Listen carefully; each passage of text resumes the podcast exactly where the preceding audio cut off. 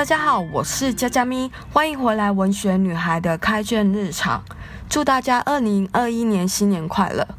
我今天要继续讲的主题是个人与社会之间的关系，我会把重点放在资本主义的批判上面。今天分享的内容主要是来自《真实乌托邦》这本书。作者在这本书里面呢，提出了对资本主义社会的十一项批判。那我会从这里面选五项我觉得特别有感触的内容来分享给大家。之所以会想要分享这个主题，是因为每当我听到有人批评穷人说他们的失败是因为他们不够努力，或者是缺乏自制力，我就觉得这样的评论并非是非常公允的。至少他们没有考虑到就是外在环境对个人成败的影响，尤其是资本主义里面的这些缺失，对于个人的成就扮演着很大的角色。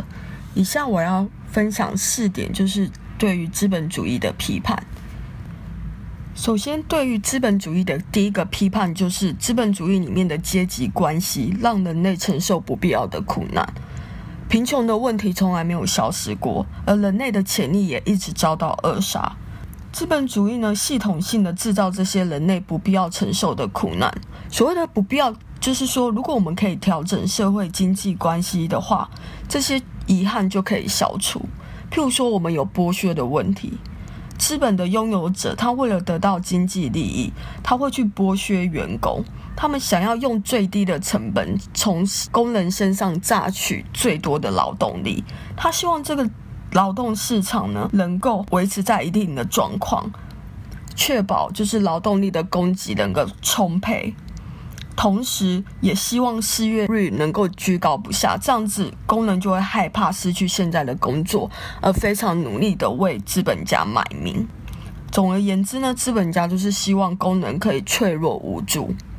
再来，当技术改变的时候，会淘汰现有的工作，而这些被淘汰的工人，他们并没有办法去找下一份工作，因为他们没有钱去进修。而资本主义这个经济体系也没有一套机制可以帮助这一些失去工作的工人们，更不用说为了要让利润极大化，资本家通常会将生产线移到就是薪水很低的国家，这样子在地的工人也会失去工作。再来对资本主义的第二个批判是说，它让人类蓬勃发展的条件不能普及化，物质的不平等，然后市场的竞争。又制造了赢家跟输家，而这输赢的结果会在我们的个人生命里面不断的累积，甚至影响到我们的下一代。如果你的父母没有钱，那么你的机会就会比其他人少很多。而这个市场的机制，它其实并不是鼓励我们的才能，不是说你比较努力、比较有才能，你就会成功。它比较像是一种残酷的摸彩活动。而用来实现蓬勃生命的这些物质工具分配的并不是很均匀，而且他又鼓励这种毁灭性的竞争，让大家以竞争的结果来评论人的价值。竞争演变到最后呢，就是赢者全拿。在这样的竞争体制之下，大多数的人都必须接受相对的失败。假设说全世界的财富集中在百分之一的人手上，那其他百分之九十九的人就都是失败者，这样会对我们的自尊心及信心造成打击。再来，对资本主义的第三个批判就是说，它违反了自由平等的社会正义原则。机会是不平等的，因为财富的累积让某些人生来就拥有比较多的优势。而父母所拥有的资源可以决定小孩能够获得多少投资。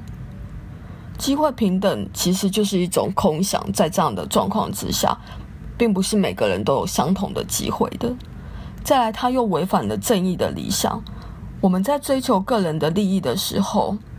我们会试图把自己的成本转嫁在他人的身上，譬如说之前的食安的问题，厂商为了要用最低的成本获得最大的利润，他们就把成本转嫁在消费者身上，然后让我们去吃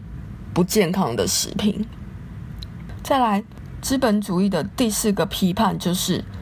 资本主义呢，将所有的东西都商品化。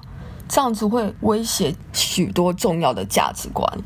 譬如说，人类就变成是待价而沽的商品，我们变成了商品，在劳动市场上面被贩卖，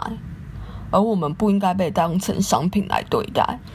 再来，譬如说是我之前提到的产品的安全，如果要有最好的品管或者是最好的设计，这样子会增加成本。所以厂商呢，为了要能够降低他们的成本，他就会去估算人命的市场价值为多少。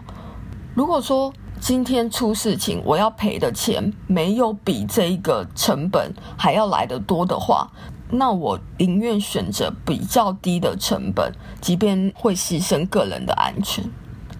再来托婴服务的这个部分，很多贫穷的父母他并没有办法花得起钱，然后找人来照顾他们的孩子，许多孩子就没有办法得到一样的教育，更不用说在资本主义市场里面，有很多艺术或者是很多具原创性、有创意的作品，如果他们没有办法在市场卖得很好，那这些东西就不会被生产。因为他们并不卖座，我们只以销售量来考量所有的创作品。